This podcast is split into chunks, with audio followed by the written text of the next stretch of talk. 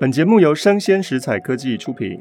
Hello，欢迎一起今天遇到艾琳姐。我们今天要遇到的是张爱玲在一九四四年五到七月上海的杂志，这个杂志发表的一篇中篇小说，叫做《红玫瑰与白玫瑰》。好，我们邀请到的来宾当然是要有玫瑰这种姿色的来宾。好，那我们千寻万找呢，终于找到了。中央大学中文系的庄怡文老师，欢迎各位张迷听众，大家好。好，庄怡文是我们八七年吧，在博士班的时候的同班同学哈。那他也是研究张爱玲的，所以对于红白玫瑰应该是非常非常的熟悉。好。这篇小说，怡文老师觉得它是一个什么样的小说？我很爱这篇小说。嗯，我也是。因为我觉得张爱玲写到红玫瑰与白玫瑰的时候，她就火起来了。嗯，我一直跟那些死气沉沉之前的那些作品比较，对不对？所以你也觉得《倾城之恋》跟《金锁记》死气沉沉？嗯，跟这篇来比了，我觉得这篇真的是你讲的活了起来。他从前的代表作，像是《倾城之恋》跟《金锁记》，我其实一直都觉得没有办法打进心里。嗯，可是《红玫瑰与白玫瑰》，它经过了真正的情欲经验之后，嗯，我觉得就写出来了一种人生很真实的况味。嗯，我觉得很有趣，比之前作品有趣多了，嗯，对不对？好，到底哪里有趣呢？我想我们从开头开始好了。这个开头啊，非常的奇怪。也就是我们翻一下小说的最后一句话，童振宝隔天醒来又变成一个好人哈。这个好人，我想读过张爱玲小说的应该不陌生。我们之前在封锁里面也讨论过，好人跟真人在张爱玲小说里面是一个对照组。当然，它不是一个正面价值的词汇，它更多的是虚伪啊。好，这样的一个好人，张爱玲在蝎子里面告诉大家，哇。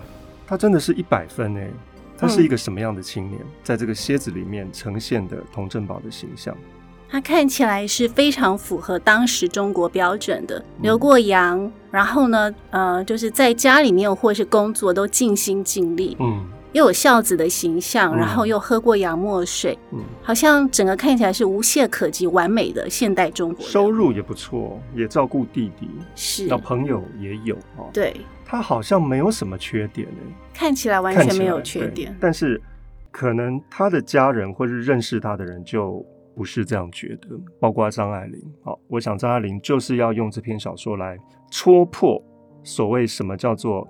最合理想的中国现代人物的形象。好，所以怡文老师觉得这个蝎子的功能在哪里呢？我想它就是一个人设吧。嗯，让我们看到觉得，哎，郑宝好像很完美。而且两个玫瑰也都被他定位成热烈的情妇跟贞洁的妻子，对，所以我们就会有一个先入为主的印象。如果你相信他写的是真的，就会一开始的时候朝这个人设的期待往下读。嗯，但是在读的过程当中，每一个人物的形象都逐一被戳破。嗯嗯，张爱玲其实不是第一次用楔子这样的结构来写小说。呃，我想他是从第一炉香开始，第二炉香哈、封锁、金锁记都一直在用这种我要开始说故事这种口吻，很像以前传统小说的说书人这种姿态，来营造一种故事人物跟现实的距离。这个可能是张爱玲想要营造的一种距离的美感哦。但这篇不一样哦，这篇小说虽然也有这个蝎子，但是呢，他居然把结尾。先告诉大家了，嗯，所以这个蝎子就是一个他隔天醒来之后，又回复到大家所认可的所谓的最合理想的中国现代人物哈。所以既然结尾都告诉大家了，那那篇小说有什么好读的呢？我们都知道结尾了，哪有？对，其实过程更重要。对啊，对，所以我们就要来看一下这个过程到底要怎么样去揭露。佟振宝的丑陋哦，好，首先这篇小说告诉我们的是，他居然去嫖妓，他在留学生的时候去嫖妓。对，他的呃一开始写到说有两个人影，嗯、啊，就是这、就是不要紧的女人。嗯，第一个就是巴黎的妓女。对，但实际上我们读下去会发现，巴黎的妓女跟她在英国留学的时候初恋的玫瑰，嗯，两个都是很要紧的人物。对对，我有一次参加一个研讨会，那个老师他发表了一篇也是红白玫瑰的论文，他的重点放在红白玫瑰。他在论文当中说，童振宝去嫖妓那段一点都不重要，他觉得可以删除。非常。然后我就啧舌，我说：“天哪，童振宝的变态人格就是因为这次的嫖妓，他才想要去征服所有的女人哦，也就是他会这样对待红白玫瑰，那是因为嫖妓的关系。我觉得更关键的应该是这个嫖妓哈。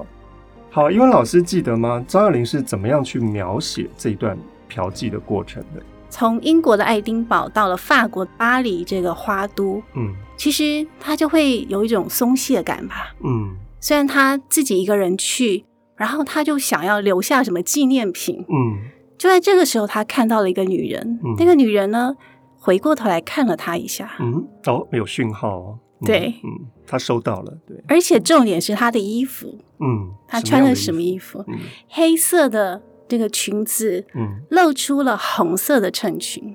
这个是一般女人的装束吗？一般女人会露出红衬裙？好像不会吧？也可以这样穿，是不是？也就是红色在里面，黑色在外面。但重点是，他揭开来了童振宝压抑的一种情欲。对，因为他看到了，他其实喜欢的是红色。嗯、对对。好，所以就跟着这个女人走了，对不对？好，嗯、他们进入了一个小旅馆。哈，其实张爱玲并没有太多的笔墨去描写他们在旅馆里面发生什么事。张爱玲就说他们在一起的三十分钟是最羞耻的经验。所以，怡文老师觉得他们在小旅馆发生了什么事？其实这些很重要的删节号啊。嗯、张爱玲每次没有写出来的，都比写出来的还要重要。是好，尤其晚期作品更是这样。嗯，像是《半生缘》当中啊，嗯、也是曼桢被他的姐夫洪才强暴的时候，嗯、他也都没有写细节，就转场了。对，但他可能会用一些暗示，对，来暗示读者说这个当中发生了什么事情。那到底发生了什么事情？我可以反问正道，嗯，你觉得发生了什么事？我觉得发生 让他很丢脸的事。他觉得他被嫖了。对，因为为什么呢？因为。童振宝在镜子里面看到了这个法国的妓女变成了一个古代的高大的士兵啊，她居然变成了一个阳性的威武雄壮的带有一种侵略感的形象的人。那相对来说，那童振保他本来是要去嫖人家，本来是一个消费者，相对来说他就变成了一个被嫖的、被消费的，或者说。搞不好他才是妓女呢，在那次的性经验当中，我们真的不晓得细节是什么，但是给我们的感觉是这样。所以张爱玲说，郑宝的神经上受了很大的震动，因为他其实在此之前他是童男子啊，对啊，他没有经验，对，那法国妓女更有经验，所以可能法国妓女在指导他一些动作或是节奏之类的吧。她不只是妓女，还是巴黎的妓女，对。所以呢，显然他会觉得你来嫖我的人，居然这么的逊啊！这种货色，对，完全没经验嘛，哈。而且他一定表现非常的不好，对，不如自己的期待了。可能自己期待是一次威风勇猛的征服者的角色，但是并没有。完全是屈居劣势。对，所以童振宝一出来呢，他就想说不行，这样真的不行，不对，好，不对到恐怖的程度。所以这是一个什么样的心理状态？觉得受辱。嗯，对，他受辱了，以至于他要在以后的性经验当中，他要变成自己的主人，哈，也就是他想要忘记这段记忆，他想要更新 update。在姓氏上面，他他不想要记得这件事情哈。好，所以张爱玲就说，他决心要创造一个对的世界，在那个袖珍的世界里，他是绝对的主人。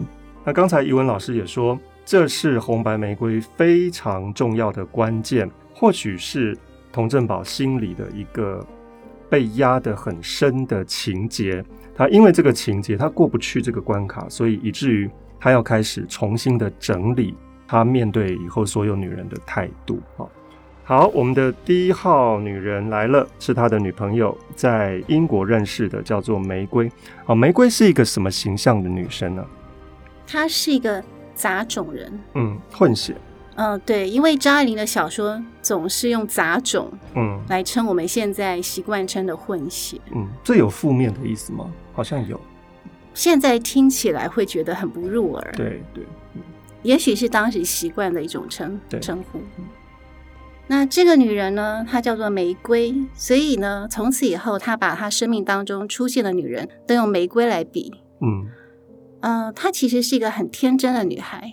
也比较性感，嗯，就是童振宝基本上是喜欢像这样形象的女人，嗯、有一点随便，嗯，然后呢，任何人好像都可以从她身上得到一些好处，对。最重要的就是他们要离开的时候，振宝是不会想要把她带回中国。为什么呢？不是还蛮爱的吗？理想的胸部又很丰满，正道，你觉得为什么？我觉得啊。可能在面子上还 OK，但是因为玫瑰她比较随便，她口没遮拦，所以大家在审视这个女性的时候就觉得说，嗯，这个好像不是太上等，可能会有损于童振宝想要经营的形象吧。有些女人适合当情妇，嗯，或是情人；有些女人适合当太太，对，所以振宝把她归类成是情人类型的，嗯。嗯就是不适合当太太的，对对，可能端不上台面哈。所以张爱玲就说，如果把她娶回来，移植在家乡的社会里，那是劳神伤财不上算的事。嗯，也就是你可能要花很多钱，你可能要去处理她很多的事情哦，甚至于你的朋友都不太认同这样的婚姻。还有，我觉得有可能有潜在的隐隐忧是担心外遇。对，因为他好像随便的人都可以在他身上摸一把嘛。好，那他们怎么分手呢？总要跟人家分手吧，因为童振宝要回中国去了。其实，嗯嗯，那一天就是一个有一点绝望的道别吧。嗯，然后我们看到玫瑰，她整个人身体都贴在他身上，嗯，恨不得再贴紧一点。他就形容他的身子从他的衣服蹦出来，嗯。而且郑宝觉得他想要怎么样就可以怎么样，对。可是他居然在那个当下，他硬着心肠把他送回家了。嗯，没有怎么样，对。没有怎么样。嗯、这个童振宝会觉得有一点遗憾啊。天上掉下来的礼物啊！对啊，而且身材这么好，人家都紧紧黏着你了，应该他的姿势就是说，你今晚可以。即使我们要分手，我们可以做任何事情。是童振宝都没有哎、欸，这是什么样的男人呢？他呢，在那个时候，嗯，他觉得他是他自己的主人。对，而且呢，他在判断玫瑰到底是个正经人。嗯，事事实上呢，其实正道也看得出来了，玫瑰他根本不要他负责。对，因为他没有这种贞洁的观念。对，他不觉得今天发生了关系，他一定就要对他。比方娶她呃回中国，没有要负责任。对，但是呢，郑宝是被他自己的传统中国的道德观点给束缚了。对，他限制住他自己的行为。是，而且那个时候可能婚前性行为都是大家可能不认同的。嗯，但是显然的，玫瑰她也没有顾虑这些。对，因为他就从小在英国长大的嘛，应该是没有这种中国道德内化太深啊。好，总之呢，我们的佟振宝错过了这一次的机会。他对他自己那晚上的操性打了一百分哈，他觉得哇，这真的是惊奇赞叹啊，居然没有发生什么事情。但是潜意识里面又告诉自己说：“哎呀，你怎么那么笨啊？”都是懊悔。他一方面又懊悔，一方面又对自己的操性呢赞叹。所以佟振宝就是一个极度压抑、很矛盾的人哈。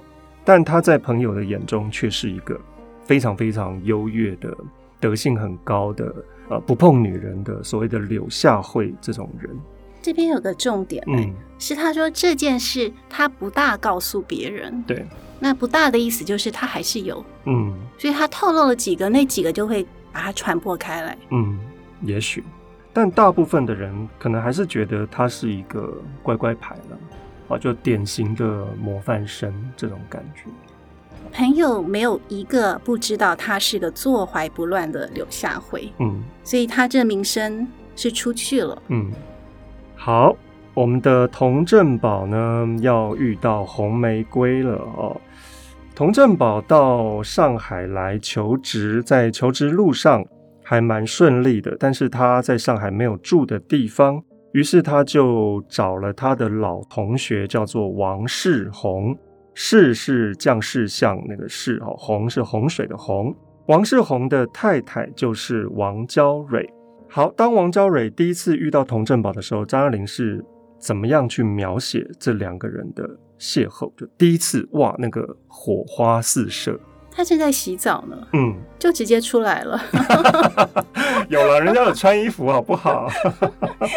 张爱玲说那个浴衣是直条纹的，很像那个水一样哈，嗯、滴滴答答的那种感觉。人家有穿衣服啦，可是只是湿湿的而已。头上的泡沫都还在耶。对对，然后就要跟他握手，所以那个肥皂泡沫就溅到了郑宝的手上。嗯，这是不是一个什么讯号？看人怎么想，嗯，振宝想歪啦，对，因为他的那个触觉啊跟视觉在这边都起了很大的作用，他就觉得那个皮肤上有一种紧缩的感觉，像有张嘴轻轻吸着他似的。对，这就是很明显的性暗示啊，也就是童振宝煞到了红玫瑰说，说哇，人间怎么会有这种尤物这么性感、这么潮湿，而且刚洗完澡的那种奔放、啊，对对。味道哦，更重要的是身材耶。嗯、对，身材很好。因为那个浴衣虽然是宽松的，嗯、可是他看得出那个身体的轮廓，一条一条、一寸一寸都是活的。活的，对。好，这个就激起了童振宝压抑的情欲哦。好，那后来童振宝回到他自己的房间呢，我觉得这个性暗示也写得非常的好。他的房间的热水管子安的不对，张爱玲说。这个公寓就是这点不好。这个公寓我们会在后面再次的看到，王娇蕊会说自己是一栋公寓房子哈，所以我们就连接到这边，这边就是一个伏笔了。这个公寓就是这点不好。这个不好的原因并不是公寓本身不好，而是因为热水管子安的不对哈。那是不是在说王世宏的问题？我乱想的了。哇，你的思想，而且我老公的问题嘛，所以导致我这样啊，也不是我的错，还不够满足的意思。对对对，可能有这种嗯没办法说的哈。但童振宝呢，总之他就一脚踏进人家刚刚用完的浴室了。好，张爱玲是怎么样去描写童振宝一进到红玫瑰刚刚用完的浴室？怡文老师觉得重点在哪里？满地的头发，而且是烫过的、卷的。嗯，可以看出来他其实很不拘小节。对，洗完澡居然不清理。对，客人要用，照理说要收一下。嗯，这是应该礼貌吧？哈，检查一下有没有什么不对的地方。但红玫瑰就是这样啊，嗯，热情奔放啊，他没有在管这种事情。或者是他觉得这些也都是他。性感的延伸啊！对对对，所以童振宝就看到了地上的那个鬼影子般的头发啊，那更加的折人了，因为哇，这就是像红玫瑰的身体在那里蜷曲缠绕，极富有吸引力啊。好，后来呢，童振宝又做了什么事情？很变态，嗯，怎么样？他把那个看起来像是传电的细钢丝的头发都收集起来了，嗯、然后塞到他的裤子口袋里。嗯，而且他的手还停留在那个口袋里，觉得浑身燥热。嗯，这是非常具有性暗示，就是一个进入的，而且是下半身的很靠近的那个器官。好，好，但是他并没有永远放在那里，对不对？他又把它拿出来。嗯、好，所以这个拿出来又代表什么呢？他的理性跟他的感性，嗯，他的原欲跟他的这种控制，一直不断的在交缠。嗯。对对，但是他好像理性胜了，暂时。对，暂时。好，他此刻呢理性胜，他觉得这样不对吧？怎么可以把人家毛发放到裤袋里面哈？所以就丢到这个痰盂里面去了。好，总之呢，我们的童振宝是已经煞到红玫瑰了。那后面都是红玫瑰在勾引童振宝，有很多的招数哈。我发现到胡兰成的名字，它的原名叫做胡姬蕊啊，姬是积木的姬，蕊就是花蕊的蕊。这个胡姬蕊我不晓得，我不会说上海话，念上海话可能跟那个王娇蕊是非常类似的哈。那胡兰成的小名叫做蕊生，所以为什么红玫瑰要叫做王娇蕊？我相信应该是张爱玲可能在写的时候，她把王娇蕊设想成为是她那个时候正在谈恋爱的胡兰成，所以这篇小说才会这么的有趣，或是这么的具有性的味道。正道为什么不觉得他把胡兰成想成童振宝，而是嗯红玫瑰呢？嗯。胡兰成是童振宝，也可以。嗯，事实上，我觉得在这篇小说当中，可能没有非常具体的胡兰成的影子，对，而是他们谈恋爱的时候一种热情，对，语言上面的调侃啊、调情，或者是。动态上面的，这可能我在猜啦，可能有一些真的是张爱玲自己的经验，嗯，哦，否则她不会把那种。欲拒还迎，或者是在言语上面的动态上面的一些很细微的地方，想象的这么的精准呢？我猜应该是有自己的一些经验哦。刚刚讲到那个蕊啊，嗯、其实它就是三颗星嘛。对对，那里面可能是三心二意，也可能是招蜂引蝶。嗯、对。所以胡兰成这个本名也取得很好，嗯，他的小名也取得很好，就跟他的性格、他的作为一样的。是，那娇蕊当然那就是非常娇美的花了。对，而且其实蕊不是本身就花来说，它也算是一种性器。对，没错。嗯，这个蕊在小说里面刚好就是三个男生嘛，一个就是王世宏，一个是他的房客叫做替米孙，对。那第三个要进场的就是童振宝。好，好，我们看到红玫瑰有一些招数喽。怡文老师还记得哪些招数呢？欲拒还迎吗？嗯，他我觉得第一招应该是端出那个咖喱羊肉吧，一种 很骚，然后味道很重的，想要勾引吗？或者是传达一种什么讯息？因为这个是童振宝要吃下肚的第一招。咖喱，咖喱本身就是一个味道很重口味的，羊肉也是。好，但是第二招呢？咖喱羊肉结束之后，王娇蕊拿出一个很神秘的东西来，他并没有说那是什么，那是一瓶液体。语文老师觉得这个液体是什么？正道，我们这个节目有没有什么十八家？对呀、啊，哦，没有没有，都没有吗？没有，不管它。我觉得我我今天被设计了，你希望我说什么？只是猜测嘛。钙乳，嗯，像喝强一样。对对，这个是表面上的。其实王娇蕊并没有回答这是什么东西，因为都是人家在问。呃，童振宝就问说：“这是钙乳吗？”王娇蕊没有回答，哎，所以他没有回答是，嗯，我猜应该是不是的意思。那如果不是的话，他在喝什么？你觉得呢？我觉得可能是某种药，因为他在减肥嘛，所以可能是泻药、减肥药哦，或者是按照他的平常的作为，他跟那个替米孙如果有一番作为的话呢，是不是避孕、避孕之类的？我在猜，因为他都不回答。哎，如果是减肥药，为什么不能说？或者是钙乳，为什么？不说，对啊，我在喝钙乳啊。我一直以为那就是钙乳，哎，我是不是很好骗？好，嗯，好，总之它是一个神秘的食物了。好，王娇蕊并没有说，他立刻就转换一个话题。好，于是呢，我们就看到了他们结束了晚餐。那刚好王世宏要到外国去做生意，他把太太交给童振保。也很放心啊，因为童振宝就是一个柳下惠嘛，哈。但其实童振宝才是一个最危险的人物。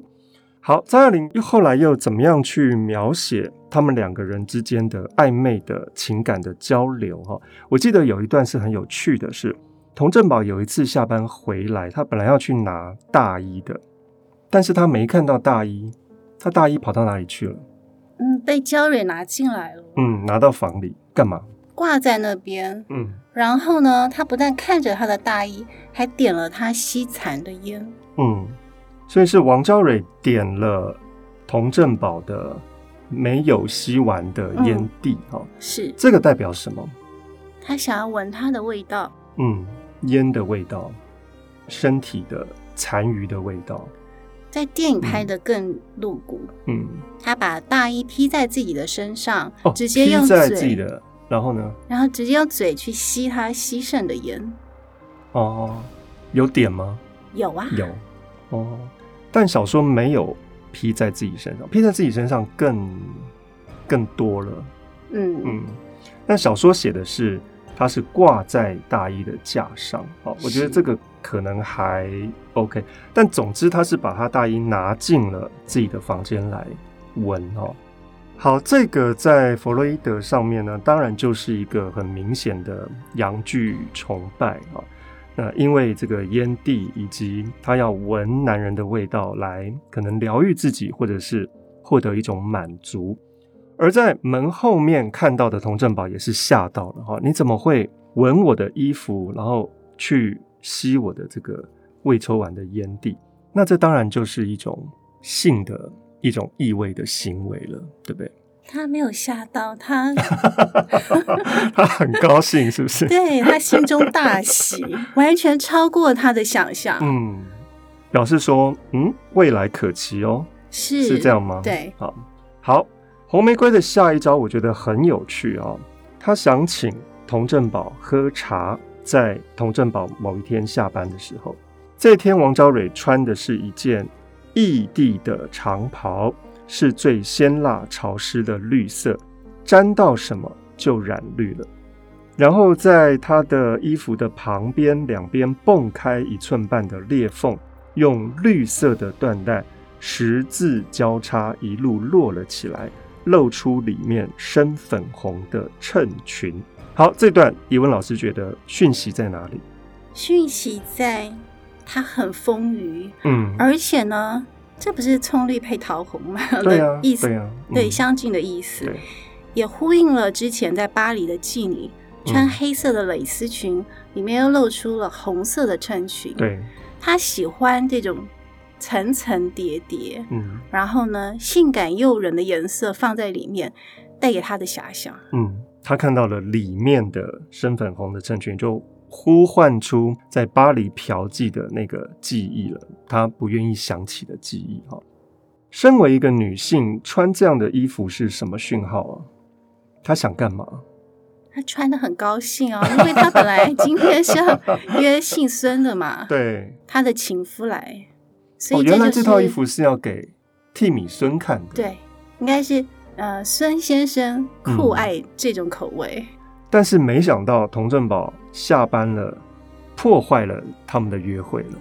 但，是嗯，红玫瑰好像蛮高兴的哦，因为一个新的猎物啊，嗯，他还没有征服过的，嗯，现在主动要上钩了。嗯，好，所以童振宝就呆呆的就进来喝茶，但他好像并没有敢喝哈，因为张爱玲说的是，童振宝就双手捧着玻璃杯，喝不进去哎。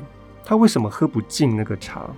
那个因为王娇蕊今天就是全身绿色嘛，那整满杯子都是绿色的啊，所以那个茶叶是不是就是王娇蕊？是几乎就是同一个符号，所以他拿着那个杯子，他没有办法喝进去。他在挣扎，对，他在挣扎，又在挣扎，对，他在想，我千万不能落入这个圈套，嗯，不能爱他了，不能发生关系，因为那是。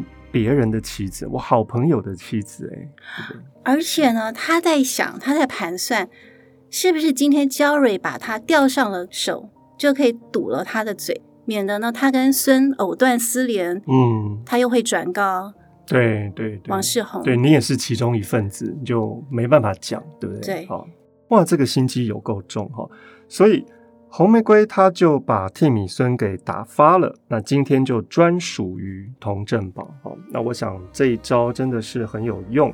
那后面还有这个花生酱啦，还有这个踢栏杆啦，我们直接跳到他们非常重要的经典对话。王昭蕊说：“我的心是一所公寓房子，这是什么意思？很多房客吧？嗯，很多男人进进出出。嗯”但是为什么正道你要跳掉最重要的部分？最重要的什么？花生酱哦，花生酱啊，因为之前节目我已经讲过了。了解了，花生酱它可能带有一点，因为张爱玲写这个花生酱写的非常的长哈，有一整段。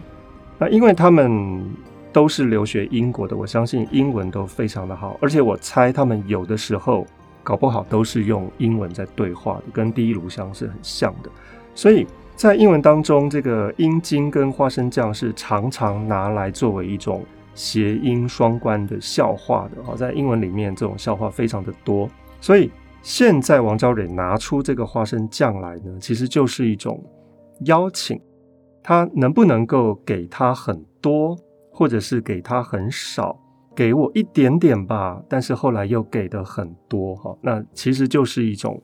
非常非常明显的性暗示，好，那这个我们就跳过。大家英文都很好，应该都知道这两个字音是很像的。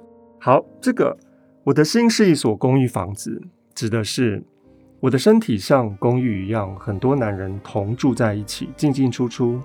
哎，我无所谓，没有关系。这个是已经是人妻的王昭蕊的处事的态度。哦，所以他跟童振宝这样子说。我就是这样的女人，你 OK 吗？童振宝说什么？童振宝说不 OK，我要单床的，我要单栋的，非常不行啊。那童振宝就说：“我住不惯公寓房子，我要单栋的。”王昭蕊就哼了一声说：“看你有本事拆了重盖。”意思是什么？你有没有本事让我从此以后不再招蜂引蝶？对，你有没有办法影响我？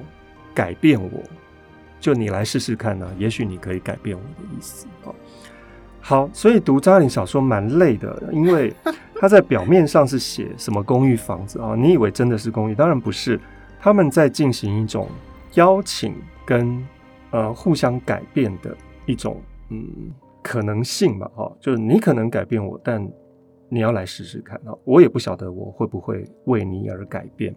好，那总之呢，他们好像完成了一种承诺吧。好，于是呢，郑宝居然就踢动了王昭蕊的世界了，让他的整个人跟椅子呢颤抖，而且呢，他也泼翻了他手中的茶叶。好，好，所以几乎就是彼此颠覆彼此的世界。这也许是会有结果的哦。如果童振宝他选择的是。好，我爱上红玫瑰了，我要跟他在一起。我宁愿背叛我的朋友。如果我们的剧情这样走的话，英文老师觉得呢？这个故事就好像就不好看了，对不对？正道，我想反问你，嗯，你觉得他真的爱上过焦蕊吗？嗯，如果要用“爱”这么严重的字，我觉得比例很少。嗯嗯，我猜他是想要，或者说他想要挑战一下自己的能耐，因为他。目的要征服全世界女人嘛，哈，所以眼前这样的一个尤物，我好像可以征服她，而且她又散发出很多讯息来告诉我说我可以，好，我也收到邀请函了，因为他说他是公寓房子嘛，哈，所以，嗯，我猜童振宝是觉得决定权在童振宝身上，他说哪一天晚上就是哪一天晚上，王昭蕊是不会拒绝的，好，但是呢，嗯。因为刚才怡蓉老师已经说了，佟振宝就是一个处在挣扎矛盾当中的一个男人哈，所以他一直是理性取胜，以至于他到目前为止，他还是没有办法去跟王昭蕊发生性关系。哦好，那总之他们发生性关系了之后，他们好像过得很快乐诶，一起去看电影，一起出门，然后就被发现被抓包，对不对？好，好，这是一个什么样的情节？爱许，爱许太太，爱许小姐，小姐，对对对，这两个女人出现代表什么？其实这两个人的出现，我一直觉得在《红玫瑰与白玫瑰》当中写的太多了一些。嗯，你说篇幅？对，嗯，呃，我认为它是成功的小说，但是这个部分倒不完全成功。嗯，它可以略作删节，有点差出了。嗯，艾许太太她是英国人。嗯，那她的先生是一半中国一半英国，但是他总是觉得说啊，我们一直想回家。他讲的家就是英国，嗯、对。艾许小姐呢，等于她是四分之一的中国血统，对。但他们总以为自己是纯的英国人，对，都说回家啦，都说英国我们啊之类的哈。那也就是刻意的要告诉大家，哦，他们是有英国血统，是有别于你们这些纯种的中国人。嗯，这一对母女出现主要有两个作用，一个是。我们会发现郑宝他很在意焦蕊在他的朋友前面的形象是如何，嗯，而焦蕊呢，在这一对母女前面表现的非常端凝，气质很很优雅，对，这让郑宝觉得很得意，嗯。那再来呢，就是他就思考到他从前在爱丁堡留学的时候，他的妈妈怎么样寄东西给他，怎么样筹措这个学费，想到了这些往事，他又觉得他不能再荒唐下去了。所以这也造成了接下来，呃，他跟焦蕊又同床共枕的时候，他突然清醒过来，嗯，半夜自己点了一根烟，在思考他的前途。嗯、而焦蕊呢，其实她是一朵解语花呢，嗯，她也早就醒来了。对，那他知道了郑宝内心的挣扎，他安慰他，他告诉他，他放心吧，我会好好的。嗯。这是什么意思啊？当一个女人说“我会好好的”，说白一点是什么？我会从良的，就我会从此以后，嗯，我会专情于你，只你，只有你哈。好，这个童振宝应该很感动啊！哇，他终于改变了王娇蕊了，一点不。那张爱玲怎么样去描述？我记得。